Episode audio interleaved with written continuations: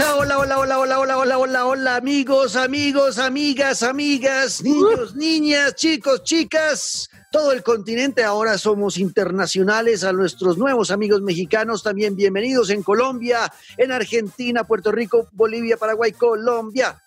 Bueno, no me acuerdo cuál es la canción. Eh, soy Juan Camilo Ortiz, su anfitrión de Pantalleros, el podcast, el único podcast que habla de videojuegos sin tapujos y con mucho amor. Dos amigos se encuentran, éramos tres, pero uno cayó en batalla luego de dejar embarazada a su esposa y eh, somos solo dos ahora, Luisca y yo. Eh, Luisca Guerrero también, como siempre, acompañándome. Luisca, ¿qué más? Bienvenido a este episodio de tu podcast Pantalleros. Negro querido, un placer saludarlo. Oiga, sí, no, no, no me acordaba que la, las heridas de Tota de Guerra habían sido suficientes para caer. No alcanzó a regresar y nos abandonó a este mundo de pantalleros, pero nosotros no. Hasta el mundo estuvo y nosotros seguimos moviendo los joysticks.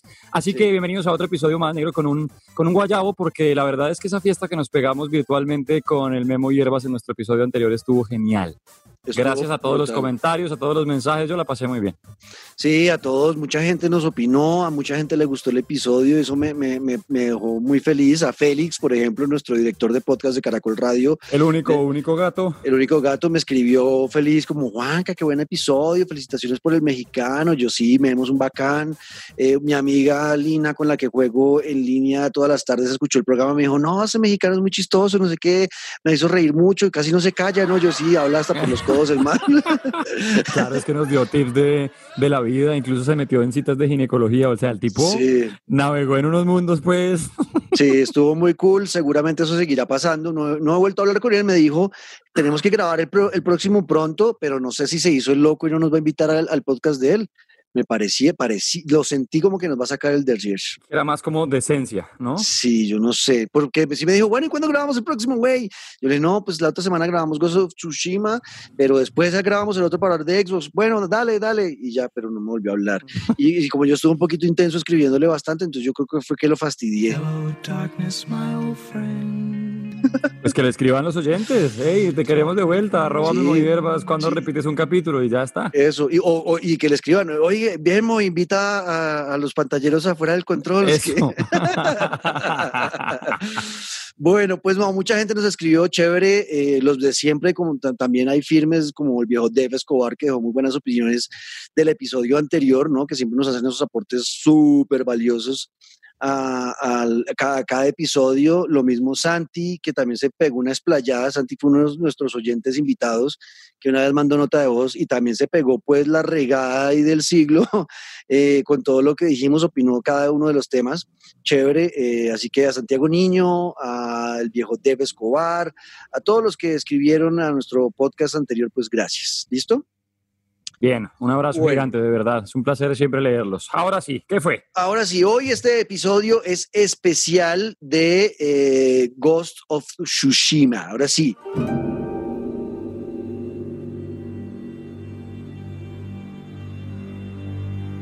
Tenemos eh, el juego, lo pasamos, lo jugamos casi que todo, no lo hemos terminado, pero ya podemos a grandes rasgos hablar de lo que es el juego más rápidamente vendido de PlayStation en su historia.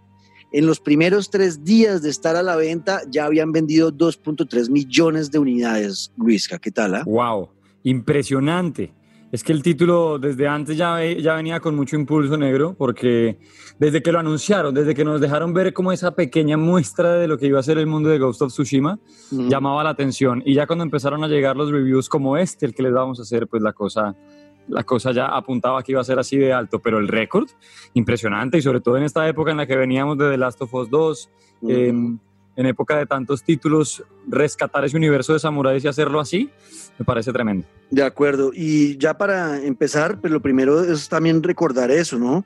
PlayStation la está rompiendo con sus juegos exclusivos y seguramente también las ventas del Ghost of Tsushima son, eh, son consecuencia de muchos éxitos más bien éxito tras éxito de, PlayStation. Como que la gente ya sabe que si es un juego exclusivo de PlayStation, van a la fija y lo compran porque saben que va a ser, va a ser un juego de muy buena calidad, ¿no? Eh, claro. Háblese de títulos negros antes de, de, de, seguir. Es que para la, que la gente ubique rápido, los que se vienen a la cabeza, The Last of Us, Days Gone, God of War, eh, una cantidad de títulos exclusivos, Spider-Man de Marvel, eh, ahora Ghost of Tsushima. Son unos títulos bravísimos. Entonces, como que eso es, la confianza que ya generó PlayStation con el usuario. Exacto, entonces los PlayStation Studios la están rompiendo y la hicieron otra vez con Ghost of, of es difícil decir esa palabra, ¿no? Tsushima. Ghost of Tsushima. Ghost of Tsushima. Bienvenidos a Pantalleras. You are a samurai, bound to uphold a code, to live, fight, and die with honor.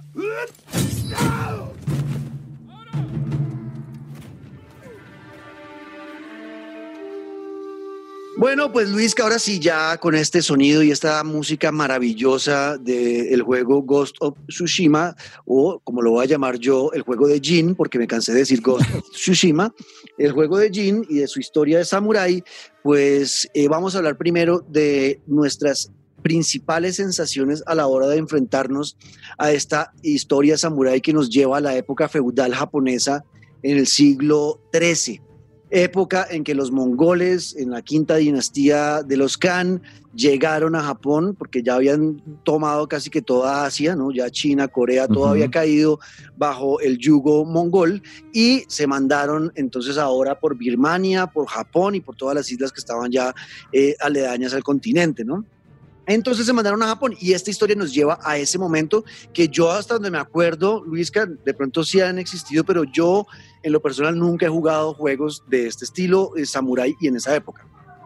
No, de acuerdo, que yo, o sea, que tenga así en la memoria presente es muy difícil. Mire, yo lo más cercano a, Mongolia y a Genghis Khan y a todo este este mundo que nos plantea Soccer Punch era Age of Empires, en la época en que uno escogía sus campañas e incluso una era la de Genghis Khan.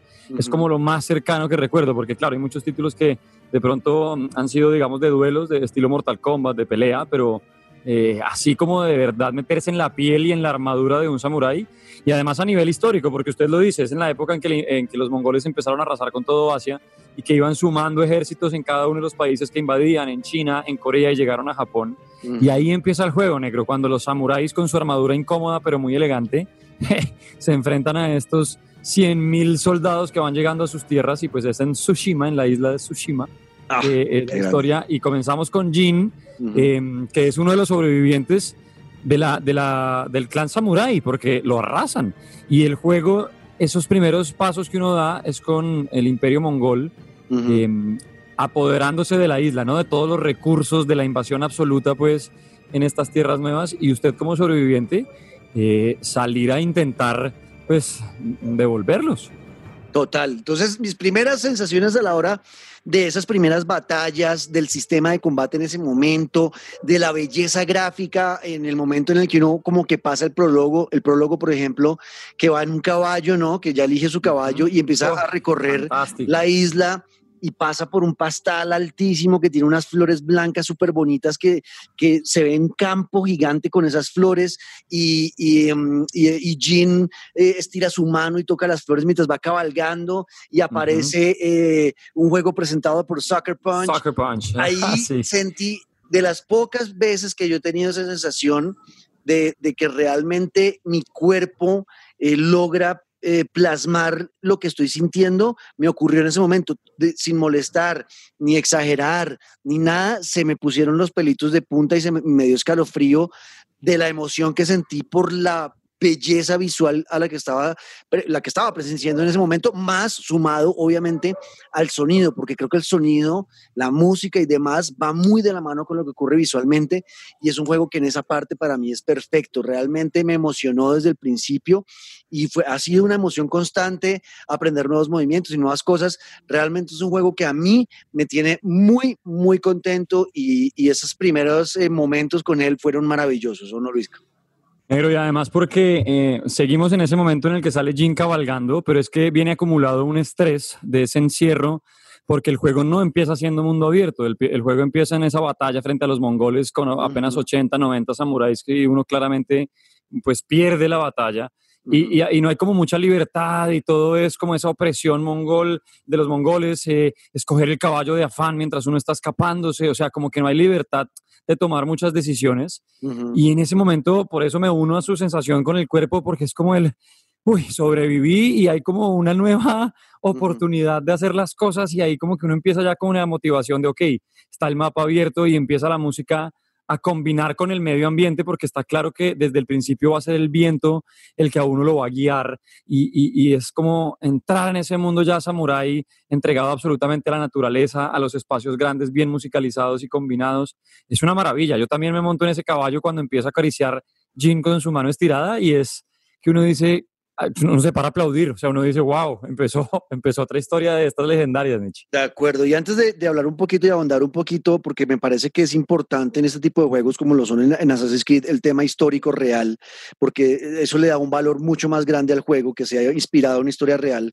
Antes de pasar a eso, ese momento en el que aparece el juego presentado por Soccer Punch, también para mí es una reivindicación de un estudio que ha hecho buenas cosas, pero que para mí le ha faltado como ese toque para terminar siendo un estudio de juego AAA exitoso.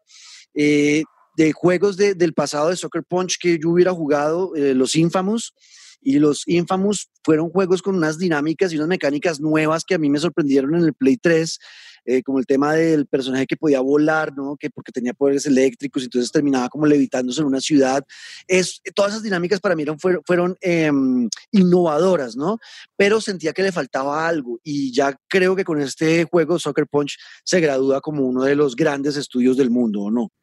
Sin duda. Además porque eh, parecía como que con los títulos de Infamous se quedaban en el intento, como que empezaban con muchas ganas, muchas ideas y al final uno terminaba repitiendo o encontrando como esa sensación de, no sé si me voy a sumergir del todo en estos campos de, de Infamous, porque en verdad sí, ya ha llegado a un punto en el que, wow, uno se sorprendía con el poder eléctrico, pero eso, esa sensación de algo pasa y ahora con esta exploración con el mundo samurai, incluso yo creo que podrían sacar si quieren una secuela, o sea, pueden empezar a, hacer, a, a, pasarse por diferentes universos samuráis, gladiadores, yo qué sé, estoy hablando de aquí de muchas cosas, pero graduándose con este título ya tienen permiso para experimentar donde quieran.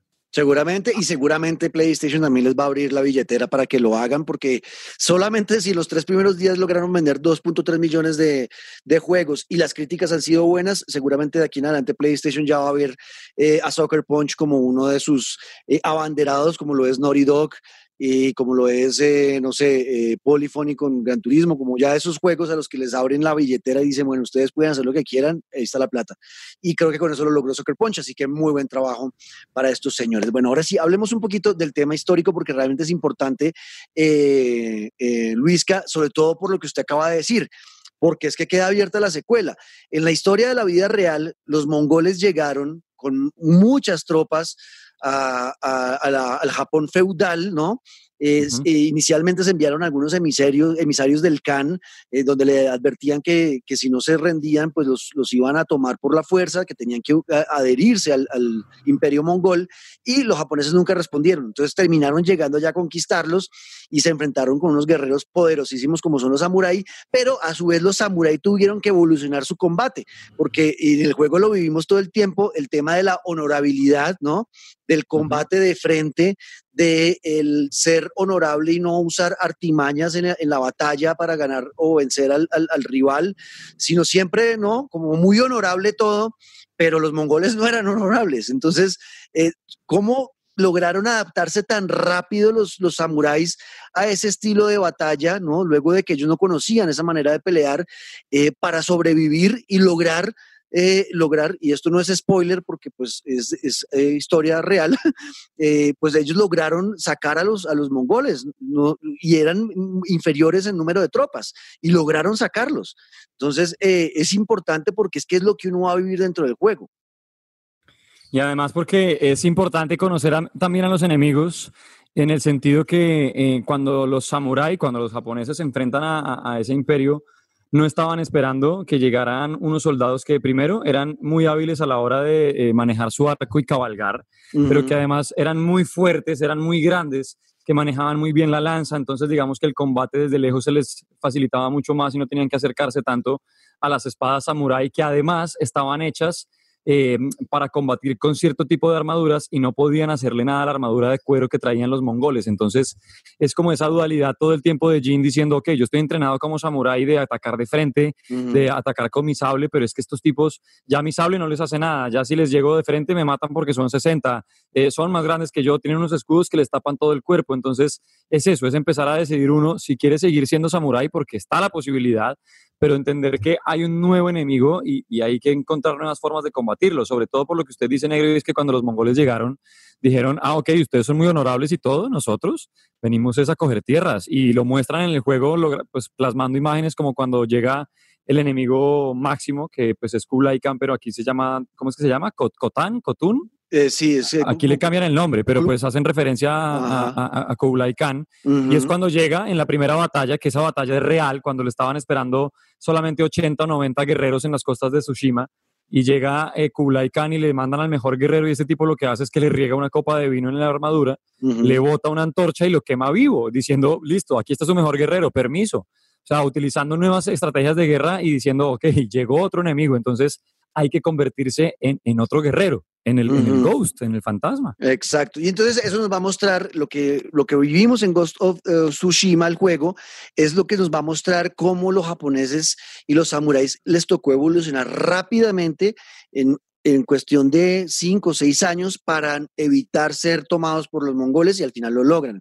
Entonces, esa es la historia que vivimos acá de un clan real, además, el clan al que pertenece eh, Jin, el personaje principal, existió eh, y también algunos de los clanes, clanes samuráis de los cuales se hace referencia en el juego, pues también fueron de la vida real.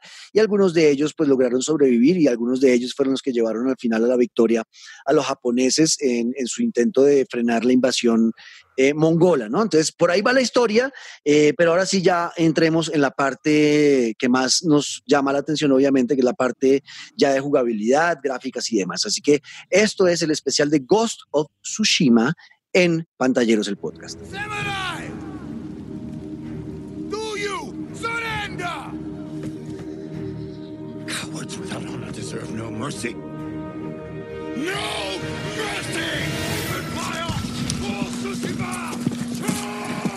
Bueno, Luis, que ahora sí hablemos entonces de todos los sistemas y la jugabilidad de, este, de esta historia del Ghost of Tsushima, donde Jin y donde estoy seguro que muchos estarán de acuerdo con, conmigo y de pronto usted también, Luisca, y es que sí uno siente una influencia muy grande de los juegos de Assassin's Creed, ¿no? Pero con alguna variación y otra influencia también de otro juego de Ubisoft que se llama For Honor. Ya le digo, cual. ¿siente lo mismo? Sí, de acuerdo. E, en cuanto a controles, en cuanto a combate, porque Assassin's Creed es clarísimo en el sentido en que hay que también utilizar el entorno, en el sentido de escalar, de eh, descender montañas, del tema de los asesinatos, del sigilo, ¿no? de esconderse entre la hierba. Pero a mí el nivel de combate me parece mucho más For Honor, no en el sentido de la forma de los controles, porque ahí en For Honor usted escogía, ¿no? Como cada lado eh, atacar por derecha, atacar por izquierda, atacar de frente, pero sí en el, por ejemplo, sentido de escoger bien el momento de defenderse y un sistema que me encanta que es las posturas. Ajá, el stance, la postura. Eh, ahí donde yo siento mucha similitud, mucha similitud con, con For Honor y, y, es algo que a mí, que yo se lo he contado a usted muchas veces, a mí en Assassin's Creed hay, hay, no, hay está, no está el sistema de posturas, pero sí está el sistema de combate inteligente, o sea, donde uno espera que le manden el lanzazo y luego entonces con eso usted reacciona y esquiva y luego golpea o puede bloquear y luego golpear, pero a mí Assassin's Creed nunca me ha invitado a eso porque me da mamera. O sea, yo sí soy de los que se manda como una loca y arranco a espichar tac, tac, tac, y a bolear pala y seguramente en algún, en algún momento me conectan un golpe y cuando me conectan pues ahí sí como que esquivo, pero vuelvo a darle. O sea, yo no lo hago tan inteligentemente porque no me nace. Siento que no me invita mucho a eso Assassin's Creed. Acá sí terminan casi que obligándolo a uno, hermano, quiere ganar las batallas, en serio, apréndase los movimientos de sus rivales, sepa que este banque viene con escudo, hay veces que no va a poder bloquear su golpe, sino que le toca usar círculo para esquivar y le toca a uno empezar a aprenderse los movimientos, pero es divertido hacerlo, no me aburre, no me cansa, sino que a medida que lo voy eh, dominando más, me siento gratificado, me siento como que marica, estoy dominando este puta juego y les estoy partiendo el culo a estos manes, que chimba. Eso no lo había sentido yo con Assassin's Creed y todo es por el tema que usted está diciendo, Luisca, de posturas.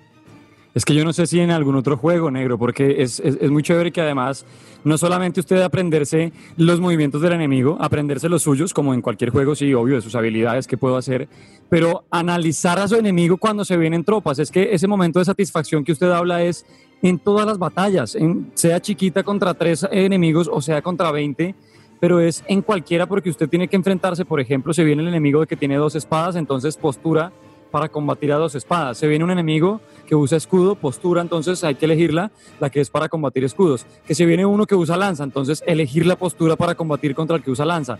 Es una serie de movimientos que usted tiene que ir conociendo, pero también tiene que lo invita a analizar bueno, acá hay tres tipos con lanza, uno con escudo, dos de los gigantones y uno con martillo. ¿Cómo voy a entrar? Eh, con, ¿Cuáles acabo primero? Es muy chévere porque hay una infinidad de movimientos y de combinaciones. Uh -huh. Y que eso, cuando usted las aprende a, a, manejar y cuando aprende a identificar a sus enemigos, ¡buah! la satisfacción es tremenda. Total, y el tema también del combate a distancia, o sea, las flechas, los arcos. Uh -huh también es un juego que requiere eh, aprender un poquito a manejarlo también, ¿no? Uno en, yo, es otra comparación, vamos a comparar mucho con Assassin's Creed porque es que tienen claro. muchas similitudes, pero eh, por ejemplo el tema de los arcos en Assassin's Creed a mí sí me parece a veces muy sencillo, o sea, simplemente es casi que apuntar rápidamente y tú un dispare ya, sostenga para que salga como más rápido y ya, pero no hay que pensarlo tanto. Acá como que hay, hay tiene un poquito más de, de, de, de dificultad, pero es una dificultad chévere, que al final lo que quiero decirles a ustedes que están escuchando es que la dificultad en el tema del combate en el juego no es eh, abrumante, es una dificultad bonita que, que hace que uno quiera mejorar y, y, como, y, y no es difícil mejorar, es, es amigable. Sí. Y cuando ya uno con, empieza a dominar el sistema, pues es totalmente divertido jugarlo. ¿No? Porque hay veces que juegos que ya son muy complicados como Dark Souls y ese tipo de juegos, eh, que personas como yo que nos frustramos fácil, pues no, al final terminamos eh, dejando ese juego a un lado porque es demasiado complicado y no tenemos la paciencia para aprender los sistemas. Este juego es complicado, pero es rápido de aprendizaje. Entonces, tiene, tiene muchos elementos que para mí han sido la locura este juego en la parte eh, de la jugabilidad en el combate, pero también está lo otro, Luisca, ya para ir avanzando, y es el tema del sistema de mejora de personaje, ¿no? Lo que tendría que ver como, entre comillas, una especie de juego de rol, ¿no? Eh, que va mejorando las, las, habilidades a medida que uno va mejorando experiencia, también la mejora de la armadura y las armas. Ese sistema también me ha parecido chévere. Y obviamente todo eh, acompañado de unas gráficas poderosas, ¿no? Y todo mezclado porque está conectado entre sí. O sea, si usted quiere mejorar eh, su espada, si quiere mejorar sus armaduras, si quiere mejorar eh, todo lo que le ofrece el juego, tiene que estar muy conectado con un mapa que yo en mi vida había sentido tan natural en un videojuego, Nietzsche. Porque, eh, ¿a qué voy? Todos estamos acostumbrados al típico círculo o cuadrado en la parte de abajo de la pantalla que nos señala el norte, el sur, hacia dónde es la misión, ¿no? Como hacia dónde tenemos que, sí. que, que ir. Eh, y sí, en todo se puede quitar y, y es voluntario, pero es que en Ghost of Tsushima pasa algo muy distinto y es que aparte de que no lo tiene, el mismo entorno a usted lo invita a que no quiere tener nada en la pantalla. No, no es que se le vea un menú de armas, no se le ve la mochila, no se, no se ve nada. Es usted, su espada, su caballo y el mapa y simplemente el viento lo va guiando al objetivo. Si, por ejemplo, usted quiere una mejora de las armas de las que hablábamos, entonces se va a encontrar un zorro y al perseguir usted ese zorro va a llegar a una fuente y esa fuente le va a generar una mejora, eh, conseguir una, no sé, un secreto que se le acumula para generar mejoras. O explorar entre montañas eh, para encontrar una espada. Eh, a eso me refiero con que el mapa lo invita a usted a, ok, el mapa no está, no importa. Yo me meto en el menú de pausa y voy a buscar qué hay por aquí, pero mientras llego allá, el viento que me lleve y lo que me encuentre aquí en el camino, pues del carajo. Y si encuentra uno tropas de, de mongoles que invita a que sean derrotados porque también está el modo negro en cuanto a mejoras del duelo, de usted ir también mejorando esa forma de atacar ese primer momento de, ok, ya tengo mi espada algo buena, ya tengo como el, el corte máximo, pues no máximo, pero ya lo tengo mejor, ya el daño que, que, que, aplico es mucho mayor, entonces ya los duelos, pues vengas el primero y es solamente un triángulo que usted tiene que darle para que con un espadazo, listo, hasta ahí le llegó el primer enemigo. Entonces, como que cada combate, cada enemigo, el mismo mapa, todo lo va invitando a que, uy, quiero mejorar constantemente, quiero evolucionar mi armadura, quiero que la espada mate de un solo golpe, quiero que la daga permita hacer la muerte en sigilo. Todo lo invita a querer mejorar constantemente su personaje. Total, y el tema ya, ya eh, de, estético, pues, de, las armaduras, de los diferentes eh, vestidos que tienen, el, vestido del viajero, el vestido del clan este, como, como casi que parecen ninjas, ¿no? Pues no me acuerdo cómo, se llaman. No, eh, tampoco, el de sombreros de paja. Ah, el de los sombreros de paja.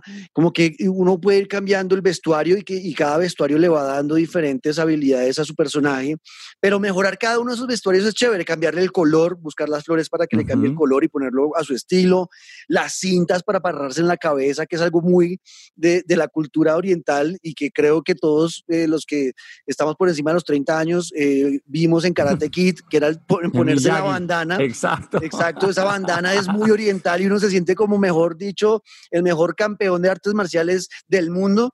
Eh, eso está en el juego, ponerse las bandanas, cambiárselas, ir a otro color, no sé qué. Eh, todo eso a mí, la verdad, yo estoy muy contento.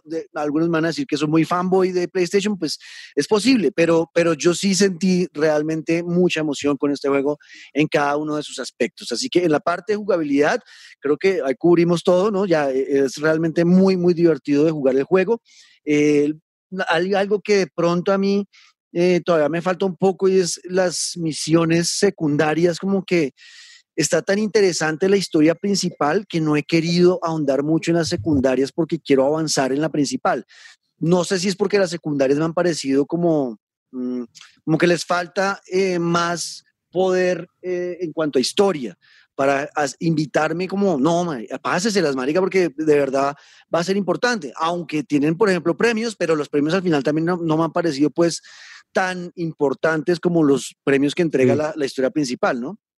Sí, de acuerdo. Además, porque hay, unas que, hay unos capítulos que son misiones secundarias que son muy largos, porque el mismo mapa le enseña a uno que son, no sé, llevas tres misiones de 11, llevas dos misiones de 9, y que uno dice, ok, voy a ver cuáles son los rewards de la misión y son cosas muy sencillas que tampoco es que, como que, ok, voy a pasarme todo este larguero para, para ver a dónde voy, porque en verdad la historia principal es muy interesante.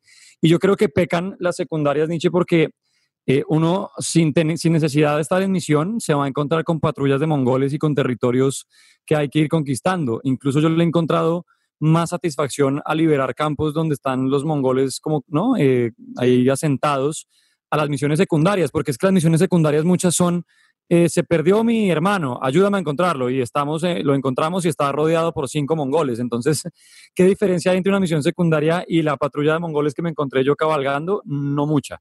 Ya es más de, eh, de, de, uno que es meticuloso en mi caso y digo, uy, no, tengo que limpiar todo el mapa, no quiero que en esta zona me quede un signo de interrogación, voy por la misión pero es más de querer limpiar el mapa y no porque en serio la satisfacción o el premio sea como que merezca la pena hacer todas las misiones secundarias. Pues no, hasta el momento. Pero qué chévere, qué chévere porque ahí además muestra, muestra la diferencia entre usted y yo, Luisca, y es chévere por tener los dos puntos de vista, porque yo soy todo lo opuesto. Yo por, no sé si es por la edad o, o, por qué, o porque... vaya fan. O porque yo, exacto, yo voy de afán todo el tiempo porque yo estoy pensando todo el tiempo en todos los juegos que tengo para pasar o los que estoy jugando al tiempo. Estoy jugando el juego, me compré el juego de Fórmula 1 que me tiene también llevado, que juegazo, de eso tengo que hablarle en el otro episodio porque es muy fuerte ese juego para los que les gustan los juegos de carros. Eh, tengo Gran Turismo que hay competencias, es más, en este momento me estoy perdiendo una de las carreras internacionales que tengo que jugar por estar grabando este podcast. estoy jugando Call of Duty Modern Warfare con mis amigos. No, pues con razón, estás jugando Grande Auto, The Last of Us 2, eh, Animal Crossing. Assassin's Creed, el, Odyssey, o sea, tengo muchos juegos. Entonces yo ya estoy en un punto de mi vida donde ya no estoy como que disfrutando al 100% del juego, sino que con todos estoy a toda mierda. así, me, así me ha pasado con Ghost of Tsushima. Por ejemplo, esos, esos personajes que uno se encuentra, esos mongoles en el campo, o, cuando uno va cabalgando del punto A al punto B, de pronto aparece una, una, patrulla, yo sigo, yo no me bajo a pelear, yo sigo, yo sigo cabalgando y los esquivo, y sigo derecho, yo no, yo no freno ahí, porque yo siento que estoy de afán todo el tiempo. De pronto es una manera en que muchos hacen el approach, pero sí es un juego que creo por la belleza que tiene, vale la pena, si no están en tanto afán como yo, de que lo disfruten más lento como Luisca, ¿no? Sí, además porque no es, no es tan, y no es que esté criticando ni mucho menos a uno de mis juegos favoritos además, pero no es tan inmersivo como Red Dead Redemption 2 en el punto en el que uno puede participar con absolutamente todo, interactuar con absolutamente todos, eh, entrar a todos los edificios. No, eso no, es, eso no es lo que hace Ghost of Tsushima porque acá pues también digamos que lo interactivo con el mundo es muy básico. Tampoco es que hayan sacado algo tan distinto de la industria y la generación porque a ese nivel, eh, creo yo, negro que no, o sea, e, es mucho más de exploración y de lo bonito de las gráficas, pero em, sí, sí es muy satisfactorio porque sin necesidad de, estar de afán o, pues usted que tiene muchos juegos, pero alguien que esté buscando un título por como por ejemplo para jugar algo por estos días, va pasándose natural, no pasa como con Assassin's Creed que llega la expansión y uno termina metido en un juego que termina pasándose al 60% y ya está cansado o no cansado, pero dice, ok, pausemos, acá como que va saliendo todo y es rápido, es natural, no, no, no es muy forzado eh, y por más que las misiones a veces secundarias a uno lo frenen, como que las cosas van saliendo muy naturales. De acuerdo, bueno, pues ahora vamos a pasar a la parte tal vez más bonita de este juego, que es la parte gráfica. Están escuchando ustedes el especial de Ghost of Tsushima en Pantalleros, el podcast.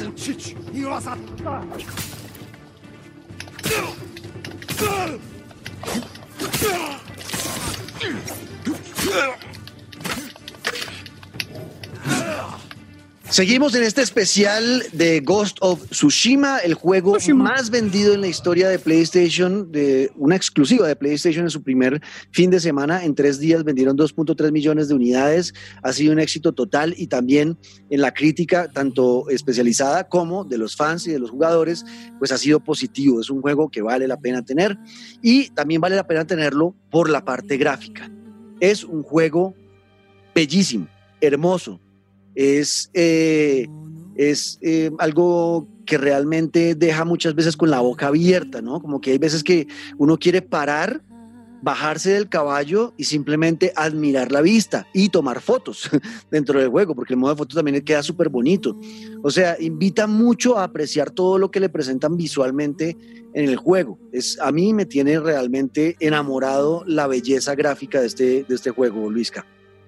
Y el, el, color, como lo combinan con, dependiendo de la misión que usted esté haciendo, el día mismo lo va llevando a la noche, al atardecer, eh, una mañana, el frío, la lluvia, uno se mete literalmente en el papel de jean, eh, porque todo está muy, muy, muy detallado, negro, y, a mí me tiene asombrado ya que eh, estamos en eso, el tema de, de, el viento y los sonidos, y usted escuchar el, el, el, grito, aunque la verdad le acepto que me asusta, Porque cuando uno va rumbo hacia una misión, hacia un punto en el mapa, eh, hay un grito que le, pues, le gritan en los oídos, pues yo juego con audífonos, para orientarlo en caso de que se haya perdido. entonces, por más de que me asuste todo lo que usted quiera, eh, uy, no sé, lo hace, lo hace como que tan, tan, tan natural todo, me parece un home run de juego, eh, porque además es un, juego, un, un tema que parece ya estar trillado, porque los samuráis uno dice, uy, pero otra vez y, y, será que no, pero si usted, lo que decíamos ahorita, no existe un título igual, no está, no hay por ningún lado. Em, la verdad es que uno se queda sin palabras en el, en el, momento en el que usted se baja a recoger una flor porque así puede mejorar el color o cambiar el color de una armadura y sin darse cuenta, atrás suyo tiene una vista de los riscos de Tsushima con una cascada que sale el arco iris ¿qué es esta vaina? ¿Qué está pasando? Modo foto. Y a ver, guarda uno sus pantallazos, no sé, por todas partes está muy bien pensado el juego, hasta en quedarse con recuerdos fotográficos, tremendo.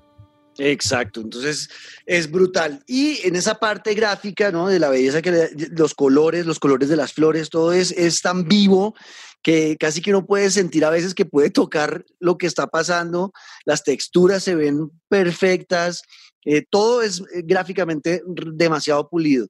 Y, eh, y, también crearon algo que es muy bonito para los que son fanáticos del, cine samurai y las películas esas de los 50 y 40, blanco y negro, japonesas, donde las historias samurai eran como el pan de cada día. Y había un director muy importante de esa época que era Akira Kurosawa y hicieron un modo Kurosawa, donde usted puede jugarse todo el juego en blanco y negro. Pero no solamente le quitaron el color a eso, sino que, simple, sino que el, director creativo del juego, Jason Connell, en una entrevista dijo que, eh, que lo que habían intentado era copiar literalmente el nivel del blanco, el nivel del negro, los grises, de hecho que era calcar casi que lo que, lo que se veía en las películas de Akira Kurosawa, hacerlo en el modo en blanco y negro para, para el videojuego y creo que también lo lograron eh, la locura. Y por lo menos innovación, porque nadie se había atrevido a meterse con un género tan importante eh, y con películas y con cine tan específico. Y yo la verdad es que, aunque no lo estoy jugando así y tampoco lo estoy jugando en japonés, porque yo no, pierdo el tiempo leyendo los, los subtítulos y me gusta más leer, ver las expresiones, en fin. Entonces no lo pude poner en japonés, aunque seguramente lo haré. Y creo que va a ser combinado con el blanco y negro, porque la experiencia yo creo que lo invita a uno a que sea total. Si usted lo va a hacer en blanco y negro, hágalo en japonés, vívalo en serio, como si estuviera en el modo cine de, de Kurosawa. Eh, y sí, de acuerdo, lo logran, 100%, 100%. Y además con ese tono que no es blanco y negro solamente, sino como, ah, es que yo no sé muy bien cómo se llama, que son como con esos disparos como mínimos negros, como en cinta vieja, es una maravilla. Es, es, brutal y obviamente a eso también le modificaron el sonido, pero bueno, vamos a hablar entonces de eso. Ya la parte gráfica también es un 10 de 10 sin duda alguna en este, en este juego Ghost of Tsushima que está hoy de especial en Pantalleros el podcast.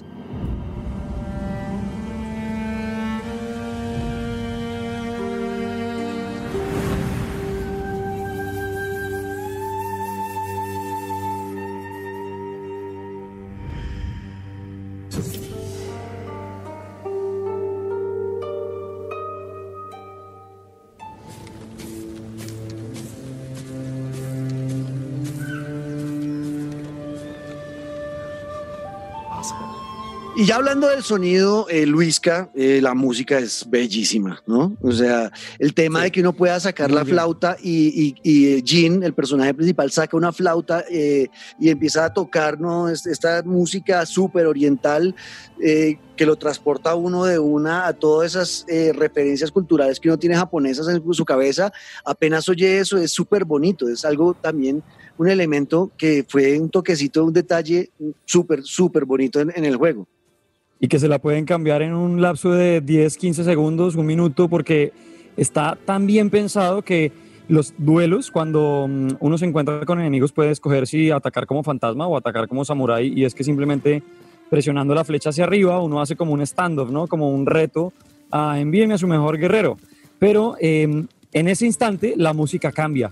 Si usted gana la, batalla, el, mapa le ofrece otra música. Si usted está en un momento de tensión de estos de estar entre la oscuridad, y buscar a sus enemigos en sigilo, la música es otra, pero siempre cambia, es constante el cambio, los violines, es muy bonito que a usted lo atrapa y lo sumerge mucho más, porque está muy bien acompañado con la banda sonora, como que el corazón se lo ponen al ritmo de Jin a través de la música, es muy, muy bonito. Sí, Incluso solamente negro cuando es el viento, es que solamente a veces la musicalización es el sonido del viento y pájaros. Y ya, así usted queda ya y dice, wow, ¿qué está pasando? Y está muy bien paneado, ¿no? Muy, como que los sonidos le llegan perfectamente por los lados que son muy bonitos. Exacto. Y el tema de efectos, ¿no? El, el, tema de la, de la espada, ¿no? De la katana atravesando el cuerpo de un, de un contrincante y, el, y, la sangre saltando y, el sonido de la sangre eh, también es muy, o sea, es muy eh, real eh, es muy crudo. Dígalo, dígalo, satisfactorio, dígalo. Es, satisfactorio, sí. Y es, por ejemplo, los que les gusta el cine de Quentin Tarantino, seguramente van a encontrar también una satisfacción especial en este, en este tipo de, juego, como por ejemplo si llamaron Kill Bill, pues seguramente van a encontrar también en, el, en, el, uso de la katana y los sonidos que produce la katana, pues mucha similitud a lo que, a lo que se oía en las películas de Kill Bill de Quentin Tarantino. Así que la verdad, también una obra maestra en la parte de sonido.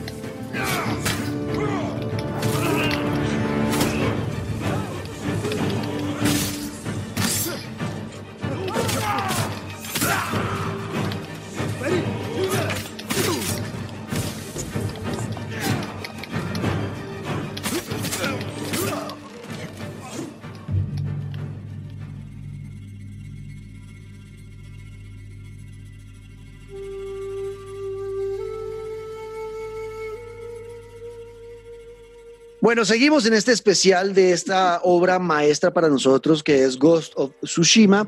Y ya entrando un poquito más a hablar de la historia de Jin, el personaje principal, de cómo los personajes y los eh, cada uno está muy bien interpretado, eh, que hay que jugarlo en, en, japonés, o sea, el audio tiene que estar en japonés, no, los, no se pongan a ponerlo en inglés o en, o en español, por favor.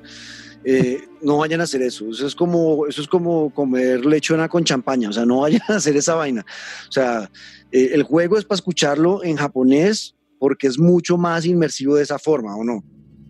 Sí, yo ahorita dije que estaba haciéndolo, pero es lo que dije yo es que los subtítulos los tengo en inglés. Bueno, pero sí, es que exacto, está hecho para que usted viva la experiencia como samurái completamente. Además que incluso el lip sync, ¿no? El lip sync es cuando los labios de los personajes están pues pegados a la voz. Sincronizados, sí. Sincronizados a la voz. El lip sync incluso muchas veces es cercano eh, a- al, al japonés, o sea, está hecho en japonés, no está en inglés. Obviamente algunos nombres y algunas cosas sí se asemejan mucho en el movimiento de los labios, pero está hecho en japonés. Entonces, Sí, ¿no? subtítulos inglés, porque además creo que ni siquiera está en español. Y dense la pela, porque a veces vale la pena. Yo, por ejemplo, en su momento, Dynasty Warriors, Dragon Ball Z, o sea, hay muchos que han habido solamente en japonés y que vale la pena también, eh, pues, en, en otro idioma. Exacto. Bueno, entonces la historia y, cómo, cómo moldearon los personajes eh, fue bonito porque le dan profundidad. Jin es un personaje profundo, tiene un dilema fuerte durante todo el juego y es el approach con el que lo criaron, que hacen incluso flashbacks para que uno sienta ese peso de, él de convertirse en fantasma, cuando toda la vida desde chiquito su papá y su tío lo enseñaron a la honorabilidad, a que el samurái siempre pelea de frente que siempre mira a los ojos, que es bondadoso y noble, eh, ¿no? Que es una persona que puede perdonar, que es una persona que nunca va a ser traicionera, nunca va a hacer algo que no sea honorable. Y esos flashbacks nos, nos van dando esa carga de profundidad en, las emociones del personaje principal y, y luego cuando uno tiene que convertirse a algo que va en contravía de esa educación que él recibió, pues uno lo siente, uno siente el peso en el personaje de, "Ah, puta, yo no quiero ser así, pero es que a estos manes nos están volviendo mierda y, y la única forma en la que yo puedo terminar salvando a mi, a mi, a mi isla y a mi gente es convirtiéndome en una porquería eh, que también use el terror y use el miedo con ellos y... ¿no? Porque si sigo siendo honorable y llego a, una- a un castillo con 80 mongoles a pelear de frente yo solo contra ellos, me matan. La única forma Claro. es hacerlo así. Entonces, es, es esa lucha constante de él entre ser honorable y no, y no serlo. Y es lo que en la historia real pues también pasó. Los samuráis estaban en esa disyuntiva de puta, estos manes son unos malparidos y vinieron a arrasar con todo y esa mierda de no, los, los reto en duelo. ¿Cuál duelo? Aquí venimos a matarlos a todos. No, a perder tiempo haciendo duelos aquí de uno contra uno, venimos a arrasarlos. Y eso Claro. los chocó mucho en su cultura, pero supieron evolucionar. Y es, es, esa historia de la evolución japonesa es la que estamos viviendo eh, con Jin en Ghost of Tsushima y con la compañera, la, la amiga que se me olvidó el nombre ahora, Aiko. Sí, a mí también. Creo que es no ahí, me acuerdo, pero, pero es eso porque es la espada y contra la pared a Jin. Es entender y a los samuráis en, su, en el modo histórico de decir o nos adaptamos al enemigo y, y- y- y- y peleamos como ellos o empezamos a ver cómo perdemos la guerra, porque si no es así, pues somos menos. eh, tenemos que salvar, incluso el- en la historia, pues uno de los momentos es que hay que ir a salvar al tío, ¿no? Ujú. Eh, eh, si no, ¿cómo hago? Pues soy solo yo, ¿qué hago? ¿Sigo siendo un samurái? ¿Me le paro al frente a todo el mundo? Es muy difícil. Y, el mismo juego, sin entrar en tanto spoiler, le va enseñando a Jin que no es la forma de mandarse ya y ser el más honorable, pues, y uno destruido con las piernas rotas, seguir retando a la gente, sino que el tipo empieza a decir, ok, vamos a pelear de tú a ta, ok, voy a aprender cómo peleas tú y te vas a ver en el problema en el que te metiste, perro. Vas a ver en el problema en el que te metiste. Exacto. ¿Qué- qué- Bueno, yo ya imagino acá cuál, cuál ha sido su approach. El mío ha sido, obviamente, Ghost, yo medio de fantasma. Yo amo el sigilo, amo el estar escondido, aparecer por detrás. Yo sí soy un traicionero, pues, de mierda. No. Ah, Yo sí soy el, el de la pelea trapera que le tira arena en los ojos para que no pueda ver y luego lo levanta a cuchillo. O sea, yo soy ese y así disfruto yo jugar este tipo de juegos. A mí el combate directo eh, de frente a mí nunca me ha traído, nunca me ha gustado mucho, aunque debo decir que en este juego, por lo que comentábamos hace un rato de- del tema de las posturas y eso, sí lo ha hecho muy, muy satisfactorio cuando me ha tocado pelear de frente. Pero eh, mi estilo de juego y como yo he jugado los juegos toda mi vida, el sigilo para mí es lo que más he disfrutado. ¿No? ¿Usted cómo, por qué lado se fue? No, negro, yo en este Ghost of Tsushima obviamente soy samurái, o sea, me encanta retar a su mejor guerrero y luchar contra los otros 8 o 9 que se vengan. Eh, pero no es que yo siempre haya sido así en modo de juego eh, aletoso, sino que me gusta empezar con sigilo, dígase The Last of Us, dígase Assassin's Creed, me gusta empezar con sigilo y ya en el punto en el que me descubren, pues ok, nos rompemos. Pero en este juego, en Ghost of Tsushima, es tanto lo que me gusta el combate, es tanto lo que me disfruto yo este asunto, que me pasa pues guardando las proporciones y todo lo que quiera, como lo mismo que en Shadow of, Mordor y en estos juegos como Batman, como Spider-Man, que aunque usted pueda hacerlo en sigilo, el combate es tan chévere y la satisfacción de hacerlo bien, de defenderse en cada golpe, de hacer el parry perfecto, eh, que es tanto que yo siempre me mando como samurái. Me ha costado porque hay unos enemigos que son muy duros, pero cada vez que puedo, yo sí levanto la mano y bueno, su mejor guerrero contra mí, perro. ¿Dónde están? ¿Dónde están? Píntela. Usted está ahí de frente, usted es un ser honorable. Muy bien, y yo sí estoy por detrás. Echando, echando por la espalda eh, flecha, eh, eh, cuchillo. Sí, pues sí, claro, kunai con veneno. Y... Hay, una, hay, una, hay, hay una misión empezando que es, uno tiene que liberar a los de este clan ninja, de pronto estoy cometiendo un error eh, histórico, pero bueno, eh, para mí eran como unos ninjas, eh, y uno tiene que rescatarlos a ellos para que lo ayuden a uno en la misión de rescatar al tío. Pero ellos están capturados en una fortaleza mongola. Entonces le tocó entrar solito allá a rescatarlos. Entonces uno ahí puede hacer eso, o se va de frente y los levanta a, cuchillo y si usted lo logra, pues son putas, o lo hace en sigilo, y yo le hice sigilo. Y tienen, por ejemplo, hay unas panales de abejas eh, que uno puede molestar si hay algún enemigo por ahí cerca, entonces uno le dispara una flecha al panal y las abejas que son la, la, el avispón ese oriental que estuvo en Estados Unidos y mató gente y toda la cosa hace poco, son como que de esos, son como que de esos porque salen las abejas y matan al, al, al, al enemigo que esté por ahí cerca al, panal, entonces yo soy de los que busca el panal y ¡ping! y los cogen las, avispas y los levantan a todos a piquetazos, los matan, yo listo, mato tres ahí, dos, y luego, entonces en en el mismo sitio había una jaula donde tenían encerrado un oso. Entonces yo aproveché que ya había matado a esos tres y los otros tres que estaban haciendo la ronda no, no, estaban de vuelta. Me fui corriendo a donde la jaula, le abrí la jaula al oso, me monté encima de la jaula para que no me atacara a mí y llegaron los tipos y el oso se les tiró y los mató a los tres. Entonces yo uso mucho el tema de trampas de, y es súper satisfactorio también el tema, e, esa parte eh, de, como, como fantasma. obvio, obvio. A mí me encanta. A mí, por ejemplo, yo en esa misión que usted habla, intenté hacerla en sigilo y me descaché. Y cuando iba a abrir una jaula de los presos, abrí una jaula de un oso. y me cogió ese oso y me pegó un manazo. Y claro, me subí en la jaula. Y sin quererlo, pues sí lo había pensado, pero pues no lo iba a hacer en ese momento. Sin quererlo, el oso salió a combatir con mis enemigos. Y yo lo que hice fue que después simplemente disparé un flechazo a una antorcha e incineré a medio platanal ahí de enemigos.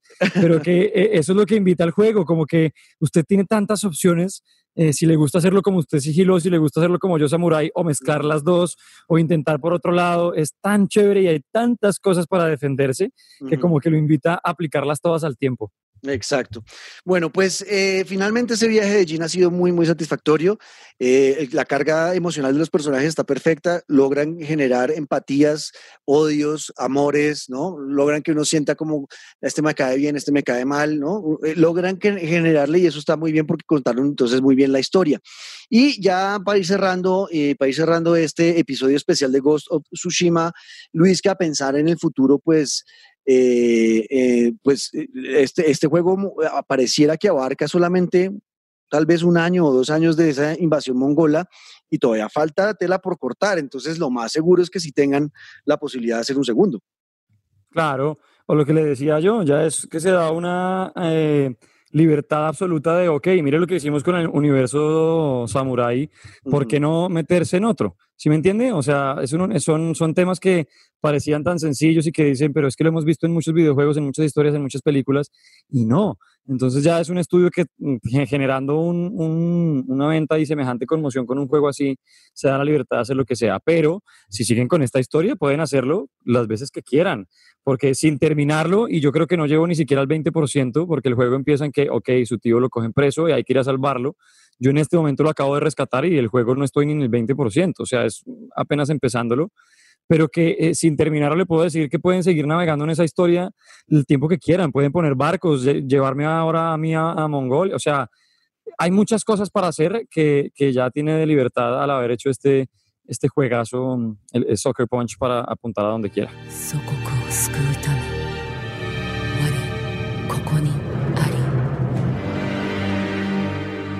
Ay, qué bonito juego, la verdad, yo sí lo he disfrutado bastante. Ghost of Tsushima, en este especial de Pantalleros el podcast, una reseña solo para ustedes. Nuestras reseñas llegan un poquito tarde, pero nos parece importante que igual eh, las tengan porque pues es el punto de vista de nosotros de los juegos más recientes y seguramente algunos de los que no han comprado el juego pueden atreverse a hacerlo con nosotros o cuando no sea bueno el juego, pues también lo diremos, ¿no? Pero para mí este ha sido un gran juego, mi conclusión es esa, eh, Luis, el viaje de Jin de Samurai Quebrado a ser una leyenda, pues eh, ha sido totalmente feliz para mí eh, descubriendo y explorando un mapa súper bonito que yo nunca había vivido en un videojuego. No es, no es común que aparezcan estas historias eh, del pasado, sobre todo en el Japón feudal, en, unos paisajes tan bonitos, una historia además tan, tan, tan, tan que puede tocar a muchas personas en esta época donde le, dan a uno esperanza de que, vea, si estos maricas pudieron 80 contra 11 mil, contra 100 mil, pues uno puede, ¿no? Entonces, eh, eh, no sé, a mí la verdad, no sé, me ha, me ha hecho sentir bastante bien este juego en la parte gráfica, en la jugabilidad, en el sonido, en la carga emocional, en la, historia como tal, en los personajes. Eh, algunos errores tal vez para mí pocos en el tema de las misiones secundarias, como decía ahora, como que no, me falta todavía que me inviten a más a, a jugarlas, no siento que sean tan importantes si no las juego, eh, porque se, pueden volver repetitivas en algunos momentos, pero, pero la verdad, eh, en general, para mí es un gran juego que vale la pena. Otro éxito de PlayStation Studios, en este caso de su estudio Soccer Punch. Para mí, este juego es un 9 de 10. Pues Juanca querido, eh, un obligatorio, es un título de esos de, de baúl, de guardar, de tesoro, de los que uno seguramente en su momento podría, no sé si repasarse, pero sí de esos de tener en abiertos para poder jugar y, andar por el mundo las veces que quiera, estilo Red Dead Redemption, estilo este tipo de juegos que uno como que lo atrapan tanto y gusta tanto que sin importar el tiempo en que lo juegues siempre va a gustar. Em, a nivel gráfico es súper bonito, el nivel de combate, aunque no es que aporte pues el cambio generacional y, es, está dando el golpe en la mesa, sí demuestra en cambio que las consolas que tenemos en esta generación todavía tienen mucho de dónde agarrarse. Todavía se pueden hacer cosas muy bonitas em, con estas consolas que ya están en su recta final increíblemente, pero que de verdad eh, jueguenlo. Si, si son de aquellos que, que, les gusta explorar mapas abiertos, de mejorar las armas, de perderse explorando y, y sorprenderse con la sencillez de mejorar un sable o encontrar un casco de un color distinto, este juego les va a encantar. Eh, muy bien musicalizado, gráficas eh, súper bonitas y de verdad que yo quedé anonadado con que el medio ambiente, los animales, la naturaleza sean los encargados de guiarlo a uno hacia los objetivos y hacia los lugares en el mapa. Para mí, y porque le quedó faltando ese momento en el que uno dice, ok, las misiones secundarias pueden ser muy repetitivas, puede que más bien me dedique a explorar y no a terminarlas porque no siento que haya mucha diferencia. Los premios que me dan por terminar algunas misiones no es que me, me generen tanto interés. Entonces, para mí es un 8.5 sobre 10 eh, y porque pues tampoco obviamente es la obra maestra y perfecto, aunque que se tengan porque este título en nominaciones del año seguramente que va a estar compitiendo y con sable bien afilado, mi querido Nietzsche. Sí, de acuerdo, de acuerdo. Bueno, pues nada, ese fue nuestro especial el día de hoy de Ghost of Tsushima. Ahora jueguen ustedes, los que ya lo jugaron, escríbanos. ¿Están de acuerdo? ¿No están de acuerdo? Hablamos mucha mierda y ustedes no creen ni mierda lo que decimos. Listo, no importa. Pero díganos y escríbanos porque es súper importante su feedback. Hacer reconocimiento especial a Dave Escobar, que siempre nos escribe, a Darkoniac Arker, eh, arroba Darkoniac Arker, eh, Osquitar Niño, el viejo Osquitar de, del medio Nerfeados, también que siempre nos escucha escucha, os quitar un abrazo y para que sigan también a nerfeados, hagamos crecer la comunidad de, de medios de videojuegos en el país. Entre más seamos, pues mejor, y entre mejor nos vaya a todos, pues mejor. Nerfeados, arroba nerfeados, es el medio de Osquitar. Ahí también encuentran muchas cosas de videojuegos. Santiago Niño, que siempre nos aporta súper buenos tweets también. Gracias por todo lo que nos escribió, es que es demasiado, por eso no lo leo. Pero, pero si ustedes quieren buscarlo, arroba Magnua123, también él habla bastante de todo lo que hablamos con Memo la vez pasada.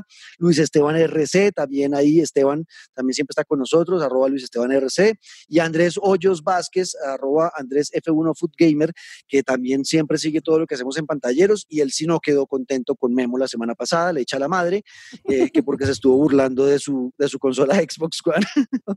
Entonces, que si lo quería que lo siguiera. de Blu-ray. Ajá, que, si quería que, que él, que dice él, este sí vale la pena porque dice, no me gustó para nada cómo se burló de mi Xbox One el mexicano. Si el mexicano quería que lo siguiera en Twitter, pues lo seguirá su madre. Siempre en sintonía de pantalleros del podcast. Vale, Andrés, gracias. Y Memo seguramente leyó ese tweet. Así que un abrazo y seguramente me mostrará de vuelta. Esperemos que no esté cansado de mi intensidad. Porque yo soy intenso cuando estoy en una relación. Muy intenso. me disculparán. Luis que lo ha vivido también. Yo soy intensín cuando estoy en una relación. Pero esta es un intenso con, cariño. O sea, es un intenso, eso es que uno dice, ay, venga. ay, venga, venga. Bueno, pues hasta aquí, pantalleros el podcast. Escríbanos con el numeral pantalleros el podcast, arroba Juan Cortés 14, arroba Luis Caguión al piso guerrero. Estamos en Twitter y en Instagram, así están las dos cuentas nuestras. Eh, el numeral pantalleros del podcast, escríbanos en Twitter, ¿no? Eh, saludos a Félix, a Vale, a Miller, eh, Andresito, que este sí lo va a editar él, el pasado me tocó a mí, pero Andresito ya está de vuelta, nuestro productor, y a todos ustedes muchas gracias por seguirnos, por compartirnos, recomiéndenos, digan, venga, hay dos manes ahí hablando mierda de videojuegos y si a usted le gusta, venga, escúchelos, ah, un centro, vea, acá, se echaron un resumen de Ghost of Tsushima en tremendo, hacen un análisis de Last of Us con spoilers impresionante, tienen un invitado mexicano, o sea, ya hay que pedir ni pasaporte, o sea, una cosa impresionante. Estamos en Spotify, Apple Podcast, Google Podcast, Deezer también, estamos en caracol.com.co, obviamente, con los eh, podcasts de Caracol Radio. Así que nos oímos en ocho días. Esto fue Pantalleros. ¡Chau! El podcast. Ah, cierto, se me olvidaba. Esto es Pantalleros. el, el, el podcast. 真実となるはいつの日ぞ